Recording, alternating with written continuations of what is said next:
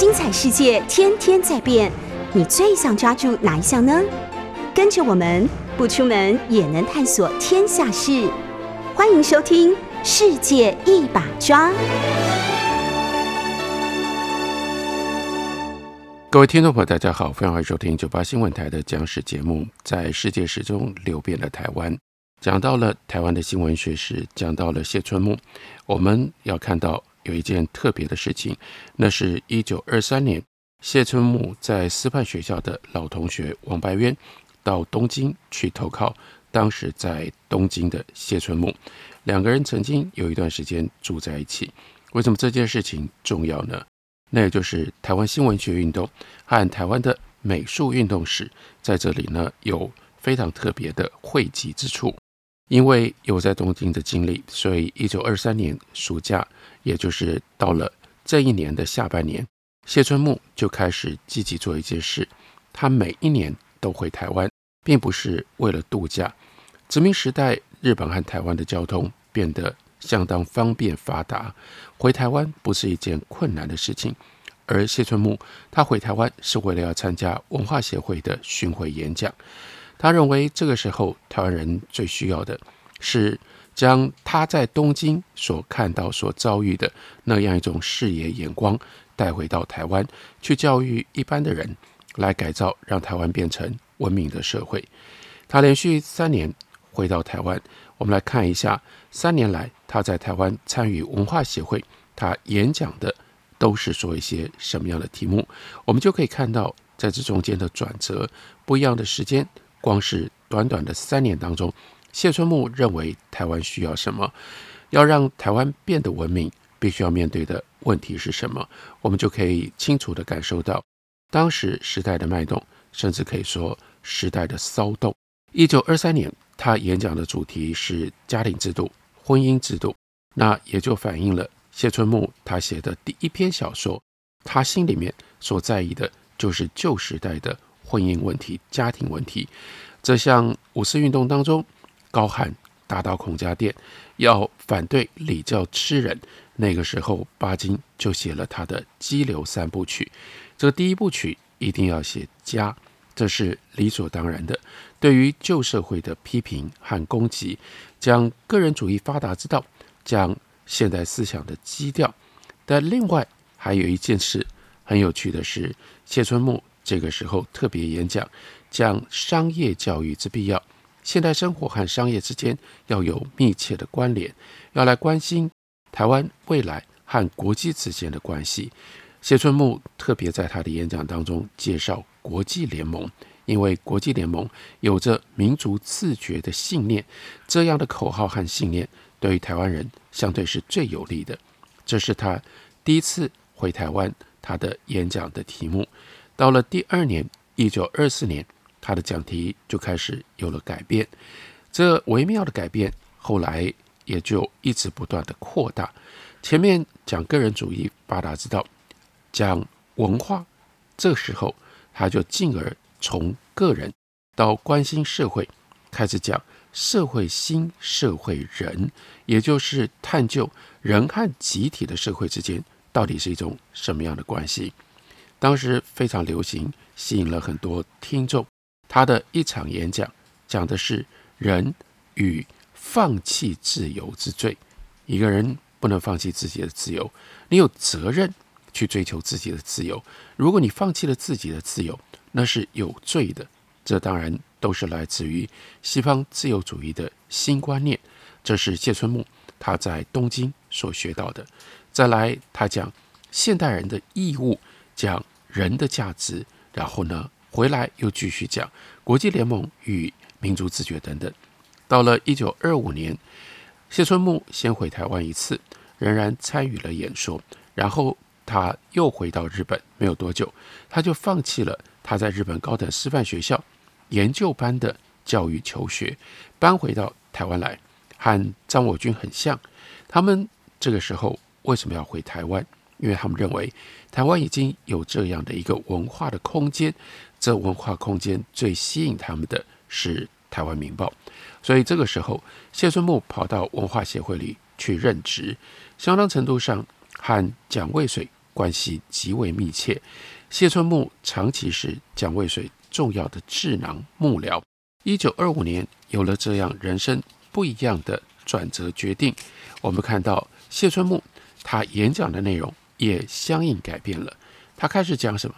他讲报纸的力量，报纸和社会生活，民主政治与报纸，报纸是社会公器，立宪政治与报纸，这都集中在讲报纸。也就是这个时候，几年了之后，这群人他们更加确定。启蒙的过程当中，最重要的管道是什么？过去讲启蒙是透过演讲，但这个时候谢春木等于是刻意的在策略上面降等，也就是回到前面一步，先号召大家来支持报纸，先来建立启蒙的工具。等到启蒙的工具建立起来之后，那他们就可以发挥比一般靠着演讲一场一场这样去讲。可以有更大的效果，可以把启蒙的意念传得更远。一九二五年，谢春木开始积极的讲报纸，因为这个时候文化协会，尤其是台湾民报，介入了关键的事件，使他们意识到媒体的重要性、报纸的重要性。那也就是在台湾历史上，一九二五年所发生的二林蔗农组合抗争事件。如果大家回顾，以前讲台湾民族运动史，就有一些事情是有点尴尬，因为没有办法讲清楚。但如果细部的，例如说关注谢春木他的生涯的话，那我们就可以解释为什么这件事情发生在二零，为什么是二零蔗农组合。二零年代在台湾的农业上开始出现了蜜糖相克，于是这个时候。对于糖业株式会社，他们最担心的是自己拿不到甘蔗，没有办法保障有足够的甘蔗原料。那为了要保证可以取得原料，需要总督府的协助。总督府的协助就规定，任何一个产糖的区域种植的甘蔗不能够自己决定卖给谁，只能够卖给当地的糖业公司，在哪里种的甘蔗就卖给。这个地方的糖业公司，那因此糖业公司就可以垄断。然而，为什么叫做米糖相克？因为这个时候可以种蓬莱米，于是农民如果觉得甘蔗收购的价钱太低，他就改种蓬莱米，于是甘蔗的收购价和米的价格就挂搭上。这当然对糖业公司来说很不方便，所以他们采取了。另外一种手段，那就是用贷款、轻描钱来绑你后面甘蔗的收成。先把钱借给你，告诉你说，你今年收了我的钱，收了我的贷款，你就必须承诺种甘蔗。那同时，当我借你钱的时候，就已经先讲好用什么样的价格来收购你种出来的甘蔗。这是用贷款去绑收获。这有什么好处呢？也就是钱先借了，你已经把钱花了，这个时候你也就比较容易接受。到后来，糖业公司的收购价跟现实价格之间的差别。不过，在二林，二林是一个适合种甘蔗的地方，划分的时候就有了不一样，其他地方没有的麻烦，那就是二林有两家糖厂，不只有一家。依照规定，绝大部分的区域，所有的甘蔗收成都交给同一家糖业公司，所以蔗农在种甘蔗这件事情上，基本上没有别的选择，也就没有办法比较。可是二林却有两家糖业公司。再来麻烦的是，你看这两家糖业公司的名字，你就知道为什么没那么容易解决。一家缩写是明糖，那是。明治糖业株式会社，啊，生永牛奶糖最早就是由明治糖厂生产制造的。另外，雪印，我想很多人小时候都还对于雪印奶粉以及雪印这个牌子底下的各种不同的产品有印象，那也是来自于明治糖业株式会社的产品。这是一家，另外一家呢，缩写叫做林糖，它的全名那就是林本源制糖株式会社。林本源，这当然是台湾的大有钱人老林家。之前也就告诉过大家了，日本政府为了控制台湾人，禁止台湾人设公司，所以林堂必须要找日本人来当老板，但是仍然保留了林本源的名字，所以实质上表面挂着外来经营者的名字，但是真正的拥有者就是本地的林家。林本源糖业株式会社收购甘蔗基本的方式，它绝大部分是和米价挂钩的，米价升，糖价就升；米价跌，糖价也就跟着跌，省一点成本，相对容易。然而林本源因为是本土公司，所以他控制了许多小糖铺，认识所有的人，因此在贷款的这件事情上面，林糖就有了优势。他先把钱借给地方上的农民，也就先决定了今年的糖价。一九二五年所发生的事情是，糖价是依照借钱的时候，农民为了要来借钱，所以承诺答应未来甘蔗种出来之后，用什么样的钱卖给糖厂。一边呢，却是在一九二五年看到了米价高度的上涨。事实上，从一九二二年开始，蓬莱米越种越成功，所以台湾米的价格随着对于日本外销的畅旺，这个时候就一直不断的上涨。于是发生了明治糖业株式会社和林本源糖业株式会社，一边有和米价挂钩的糖价，另外一边有用贷款的方式先绑了的糖价，这两种糖价相差。将近百分之二十，所以林本源糖业株式会社这些用贷款被绑了甘蔗收成价格的蔗农，当然非常的不满。依照总督府的规定，那在产糖区里面，我不能够卖给其他的糖厂，但是一看明治糖业株式会社那边有比较好的价钱，我这边被零本源的贷款给绑住了。却必须牺牲这样的糖价，于是他们就想：我把钱还给你，贷款我还清了，那我怎么有钱可以来还呢？我因为我可以把我的糖卖给明治糖业株式会社，我可以拿到比较好的价钱。但是这个时候却又被规定不可以，他们就产生了强烈的不满，因为对他们来说损失太大了。所以在一九二五年的六月，组织了。二零蔗农组合，到后来又发生二零事件，这里面牵涉到甘蔗要收成的时候，必须要掌握这块土地上今年到底收割了多少甘蔗。甘蔗蔗农组合关键的地方是特别针对林本源糖业株式会社的，因而提出了许许多多的要求。所以换句话说，这是台湾人的农民。对台湾人的资方是台湾人和台湾人之间的激烈的冲突。蔗农方面的要求，第一，明年开始甘蔗收购的价钱必须要到收成的时候才定，不能够在贷款的时候就要求一定要以什么样的价钱来收购。那这就是因应在米糖相克的情况底下，米价和甘蔗的价钱挂在一起，因而使得甘蔗的价钱波动很大。种植前要来定收成之后的价钱不合理。再下来第二项要求，那就是在过磅的时候，蔗农自己要能够参与，免得糖业株式会社做手脚。那在这个过程当中就摆不平了。林本源公司就做了许许多多的小动作。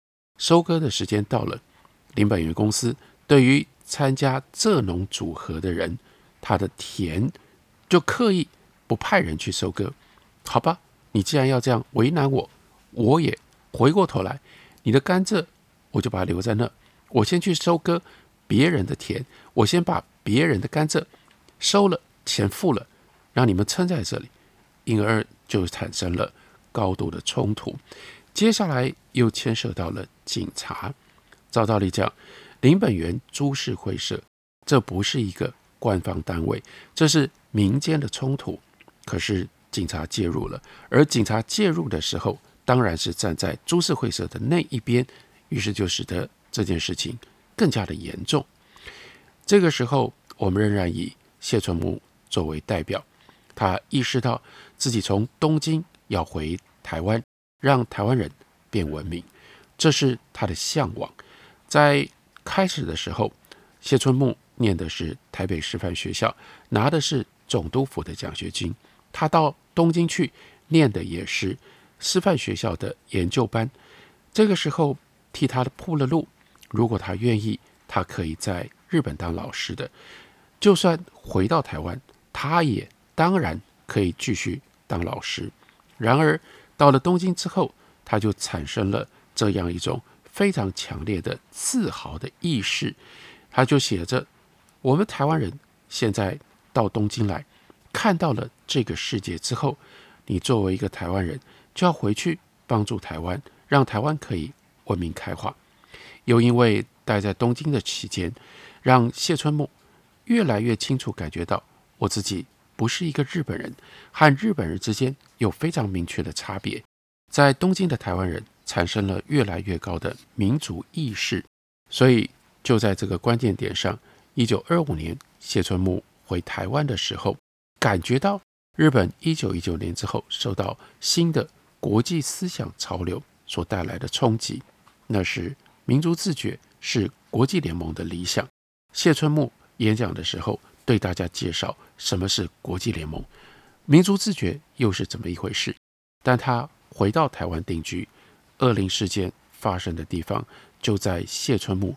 家乡的旁边，关键的人物是文化协会派去参与协助领导二零事件组合的李应章。李应章和谢春木一样是园岭人，因为有这样的地方的渊源，所以当谢春木回到台湾的时候，冲击他的就不再是民族自觉，在原来他所意识到的民族差异之上，现在多增加了。更重要的、更具体、更激烈的阶级差异。过去在讲台湾民族运动史的时候，很难处理恶灵事件的细节，因为恶灵事件的关键不是台湾人和日本人之间的冲突，而是台湾人和台湾人之间的冲突，是农民和林本源株式会社当中非常激烈的冲突。对于谢春母来说，这个时候他必须有所抉择。一边是台湾人的明堂明治糖业株式会社，一边是台湾人的林堂林本源糖业株式会社。台湾这边的阵容没有像日本公司那么样的高，那么样的好。这里不是单纯的民族差异，或者是采取了什么样的民族态度可以解决这个问题的，必然牵涉到阶级问题。一九二五年回到台湾之后。一直到一九三零年这段过程当中，谢春木写了两本书，一本叫做《台湾人如是观》，另外一本叫做《台湾人的要求》。这两本仍然都是用日文写的。这两本书，它的内容、它的诉求，其实就牵涉到整个文化协会的左右分裂。用这种方法，我希望大家了解台湾文化协会，或扩大来看。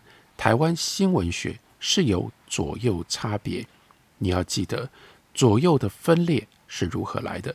农民组合后来为什么直接引导台湾民众党从成立到后来又再度分裂？原来的台湾议会设置请愿运动延续下来，文化协会我们提到的这些重要的名字，这些人他们都是地主。其中有很多人是大地主，大地主所组成的组织不可能去照顾工人和农民，甚至和工人、农民的利益是必然冲突的。所以，我们绝对不能够把二零年代这么热闹的一段历史化约成为台湾民族运动史。它的前半段是台湾民族运动，但这样的台湾民族运动也不是理所当然，并不是台湾人就一定认同。台湾人，这是像谢春木他们这样的人，到了东京，开拓了世界性的视野，回来找到了一种新的和台湾总督府周旋的方法，在这个过程当中激化出日本人和台湾人的民族冲突。我们休息一会儿，等我回来继续聊。感谢你继续收听九八新闻台的讲史节目，在世界史中流遍了台湾。我们稍微仔细的看一下台湾文化协会的过程，在历史当中，台湾人和日本人的民族意识的冲突，并不是贯穿整个文化协会的历史，它就开始很快的在这方面就开始产生了混淆，这是有根本的经济基础的，那就是蜜糖相克，就使得。农民的意识越来越高涨。接着，台湾总督府在南进政策之后，又开始推动台湾的工业化，于是又产生了工人阶级和农民阶级的联合，以及和资本家之间的各种不同的冲突。这个时候，阶级立场就盖过了民族运动、民族立场，这才使得整个二零年代后半期发生的事情能够解释。谢春木到一九三一年之后，他把自己改名叫做谢南光。为什么会变成谢南光？因为这一年他跑到上海去了。他跑到上海去之后，叫做谢南光。他的经历还有一部分不是那么样清楚，但是我们明白知道的，第一，他就彻底的离开了台湾，跑到中国大陆去，到了上海。那个时候，日本人的势力已经进入到了上海。尤其是随着九一八事变、满洲事变之后，日本人在上海的势力越来越庞大。那谢南光到那里是去参加左翼的行动，他和中国共产党有相当密切的关系。不过，到底多密切，到今天还并不是那么样的清楚，有各式各样不同的传言。最极端、最夸张的传言是当年。叫做长江一号这个双面间谍，他的身份实际上就是谢南光。这到目前为止没有办法确切的知道，但是有这样的传言，也就反映出来。到了中国大陆之后，谢春木后来改名叫谢南光，他的行动很隐秘。他到中国大陆相当程度上是跟他的这个时候左翼的思想是连接在一起的。民族运动、民主，依照民族意识，依照日本人和台湾人的分野来做决定，这样的情况并不是历史的事实。到了一九二零年代的后半期，左翼和右翼，右翼是以地主的势力、地主的利益为主要关怀的这样的一种主张，和左翼农工路线以农工利益为主，这就非常的不一样，因而有了。各式各样的冲突冲击，这我们绝对不能够忽略。在这段时期当中，台湾人和日本人相处，产生了台湾人意识。这台湾人意识也有不一样的面相，不能够简单的简化成为要做一个台湾人，就必然是对抗日本人的。新旧文学之争也有一个关键的环节，就牵涉到。连横在张我军大暴走之后，逼迫这些旧文学界的人回应，被推出来代表旧文学界的重要人物是连横。当连横他们在维护旧文学的时候，张我军站在民族的立场，对他们又发动了另外一波激烈的攻击。这中间又牵涉到我们很多人忽略不知道的连横和。台湾通史的一个面相，大家讲到台湾通史，都认为这是塑造台湾人意识非常重要的一本经典名著。然而，绝大部分包括台举标榜连横台湾通史的人，大概都没有真正的去看过原版的台湾通史。原版台湾通史第一版前面有二十页，几乎都是日本的高官、日本的绅士替。台湾通史题词，在二十页走完了之后，才开始有本文。所以张我军以及他所号召的这一群年轻人，他们批判中国旧文学。那张我军自己是学汉文的，为什么他对这样的东西后来采取如此强烈反感的态度呢？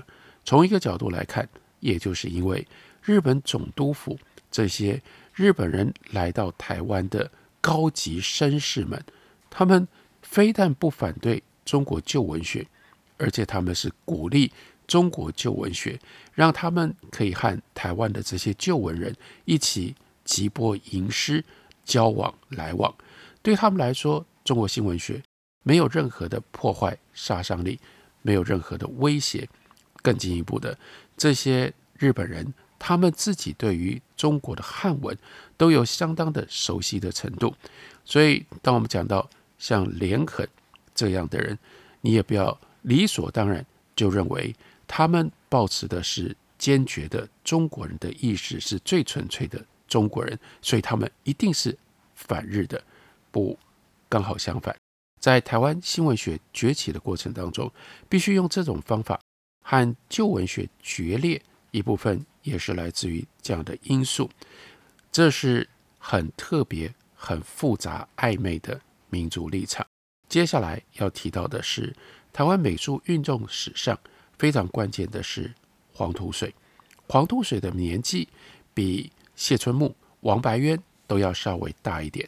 他一八九五年出生，后来念国语学校，因为他的美术天分，一九一五年二十岁的时候，他就被总督府，也是得到了总督府的赞助，把他送到日本去。那个时候，总督府的民政长官就是前面为大家介绍过的内田嘉吉。内田嘉吉，也就是张我军，去到上海，特别抗议要把这个人。送来台湾当总督府，这就是内田嘉吉。你看，光是这样两个事件，这中间就有多少那个时候复杂价值观的纠结。黄土水到了东京之后，进了东京美术学校，那是教育传播西方现代艺术在日本东京最顶尖、最好的一所学校。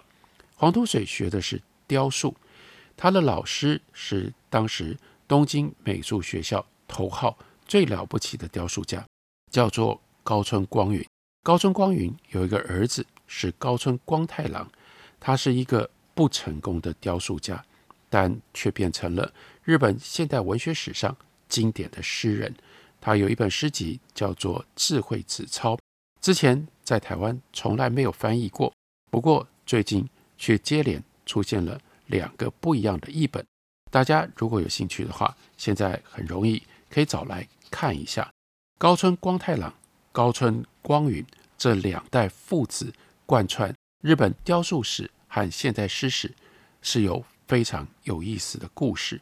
如果大家看智慧纸钞的话，也就能够了解黄土水到了东京，能够跟高村光云学习，那真的是很光荣的一件事。而高村光太郎。作为高村光云的长子，他最幸运也是最悲哀的，就在于一切他的父亲都帮他安排好了，进东京美术学校，然后呢学雕塑，接下来要到海外去留学，他爸爸都帮他安排好了，回来他就再回到母校东京美术学校任教。高村光云他当时的地位这么高，影响力这么大，所以他儿子的所有。直癌上面的一切，他都可以帮他安排妥当。然而，对父子来说，悲剧的地方是，高村光太郎去外国留学，到了巴黎，到了伦敦，他热衷的、热忱的吸收当时现代主义的艺术概念。等到他回来，看到他的父亲的艺术，他有了完全不一样的看法。他瞧不起父亲的艺术。因为父亲的艺术看起来如此的落伍，于是两个人决裂了。高村光太郎儿子呢就被父亲高村光允给赶出去。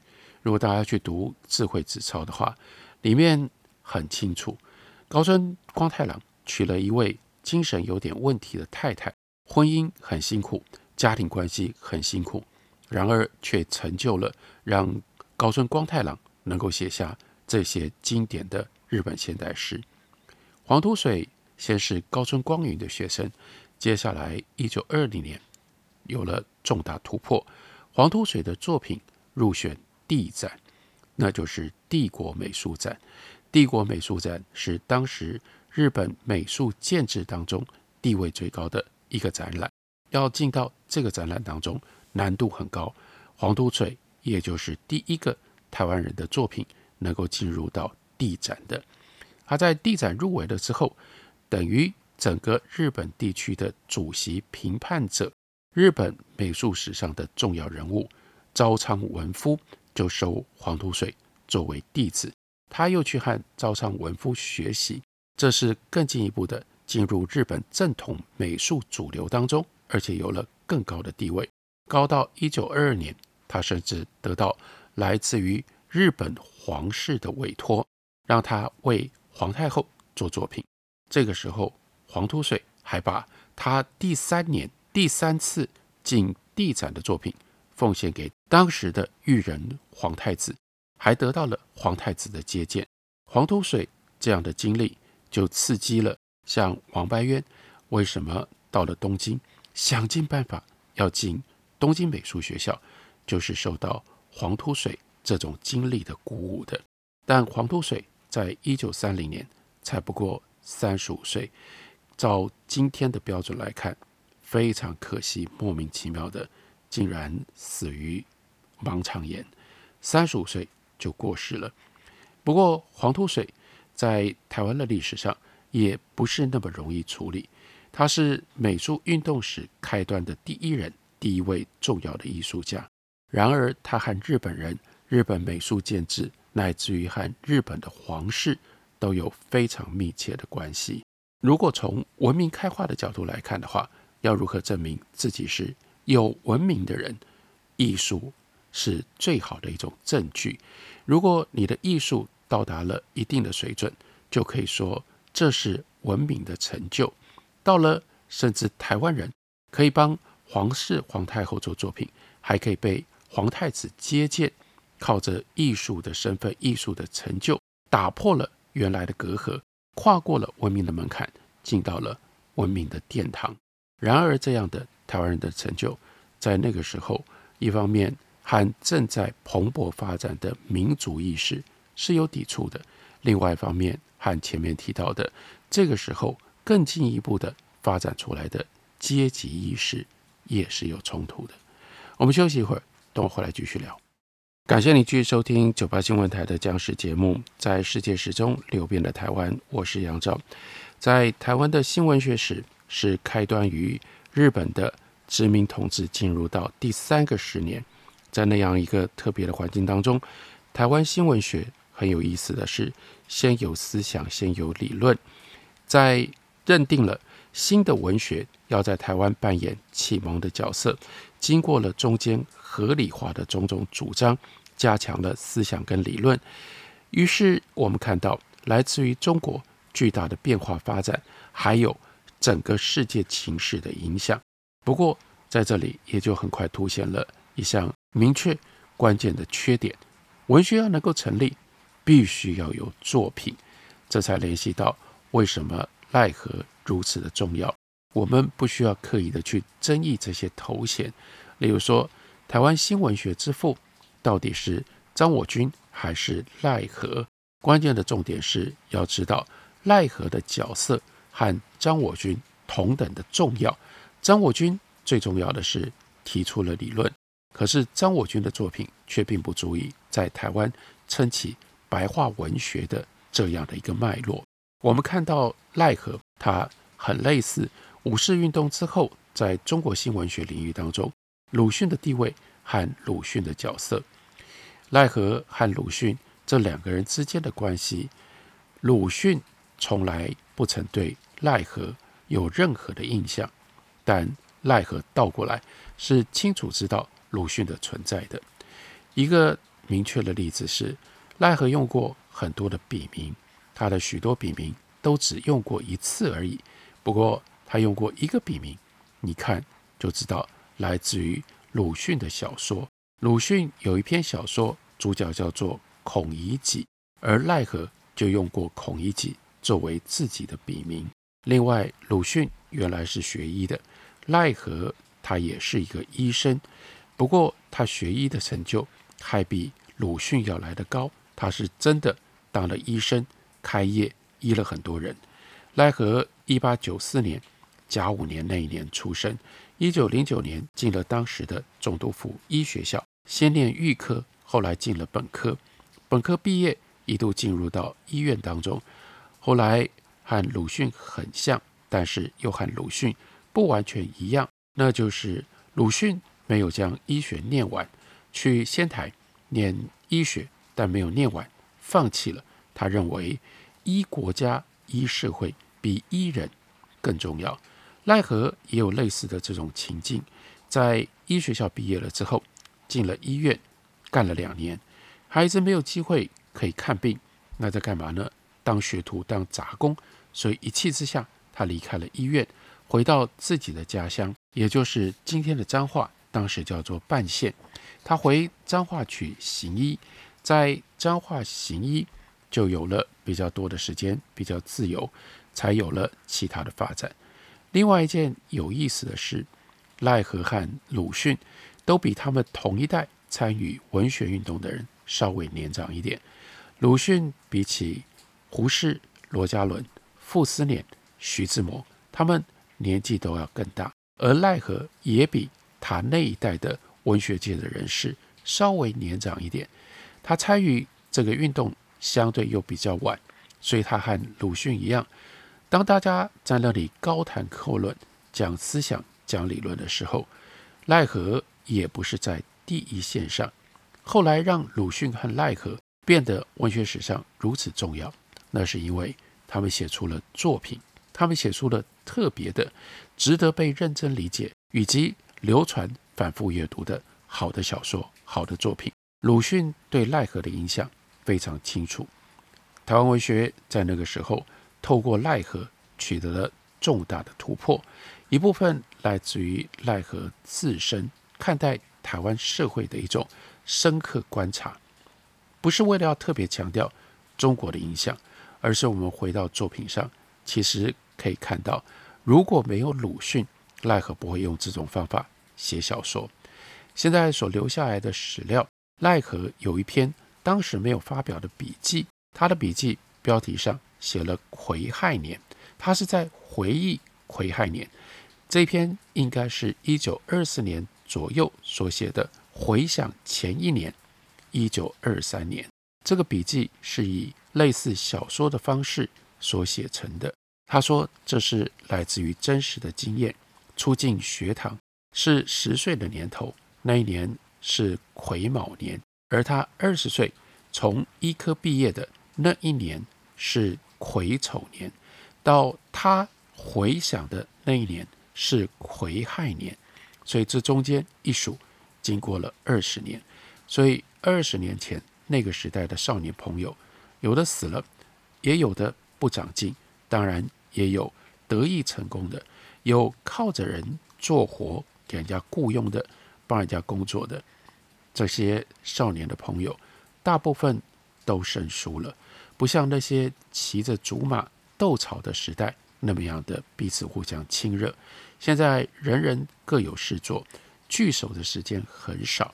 而小的时候，有一件让我很感伤的事情：那无事无扰的时代，大家彼此相好，在中间卖米糕、打小锣、卖麦芽糖。爱说笑话的潮州老人，常常在竹庙上卖甘蔗的老先生，卖粉圆的担子。这几个老人家，现在二十年之后回到家乡，想想这些人大半都死了，也不知道甚至转生了几世。这当然是夸张的说法，表示感觉上、主观上时间很久。这个时候只剩下小骡子锵锵的声音。仍然时时响在耳边，粉圆也又吃了好几次。有一次，有一天，就在竹庙上遇到两个人。这两个人把担子放下来，他们都是做买卖的。这两个人就开始聊天。赖和说：“我也站在那里看，看到了庙里公告栏的公告，并且听着他们说的高兴，就到庙街上。”坐下来跟他们问答，在这个笔记里面，接下来就是问答题。他问说：“我记得我很小的时候，我有记忆就看到你挑担子、打小铜锣。那你今年有没有六十岁了呢？”那个人就说：“我六十二岁了。”接下来他补充了当时的背景。我们看这个笔记最关键的一件事情，你知道这个笔法是从鲁迅的作品里面拓画出来的。所以，一九三二年，赖和在写这样的笔记的时候，他已经内容相当成熟、感人。一九二三、一九二四，他已经开始用这种方法在练习他的小说。他在一九三二年发表的这篇小说，标题叫做《归来》，和鲁迅的《酒楼上孔乙己》真的非常的类似。用第一人称写，一开头的第一句话就是评论。他说：“一件商品在工厂里设施不合格，还可以改装再造；一旦放到了市场上，如果不能合用，不称顾客的意思，那就只好永远被遗弃了。当我在学校毕业的时候，我怀抱着很怕这样被遗弃的心情，不自然地回到了故乡。为什么要回到故乡？毕业了，可是觉得自己……”好像变成了一个进不了市场的劣等工厂制造品。先是表达了这样的心情，回到家，接下来说好几天不敢出到外面，因为遇到了亲戚朋友，听他们说恭喜你毕业啊，都会让他有那种自己即将要被这个社会遗弃的恐惧。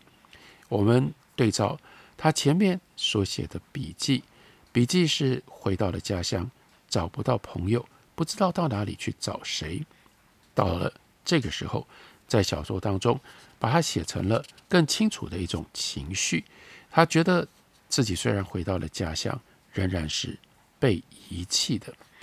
有几天享受天伦的乐趣，但过惯了之后，弟妹比较大的要去学校读书，逗小孩玩虽然快乐，但一旦必须要去照顾，必须要管他们。就变得为难了。当这些小孩啼哭不止的时候，让他简直不知所措，也就不敢负起对小孩的责任。逗小孩玩，还会常常把小孩给弄哭，又要受到真正照顾和管理小孩的责任者的埋怨，所以就只好守在家里，越来越觉得无聊。用这种方法，他才联系到十几年的学生生活。让他跟故乡变得如此的生疏，连到外面去，处处都像是在做客一样。人们对这样回到家乡里来的人非常的客气，让回乡的人更加的不安。于是强调了，一个人受了教育之后，就像你进到了工厂里，但你没有把握，当你从工厂出来的时候，自己是一个合格的产品，毕业。尤其是回乡，让你更清楚地感觉到你身上的现代文明和你所处的这样的一个传统的社会如此格格不入。这是赖和在台湾新闻学史上的重要的起点。在这个起点上，我们清楚看到鲁迅的影子，鲁迅对他的影响。我们必须要这样多重多角度的来认识奈何以及台湾文学史。感谢你的收听。我们下周同一时间再会。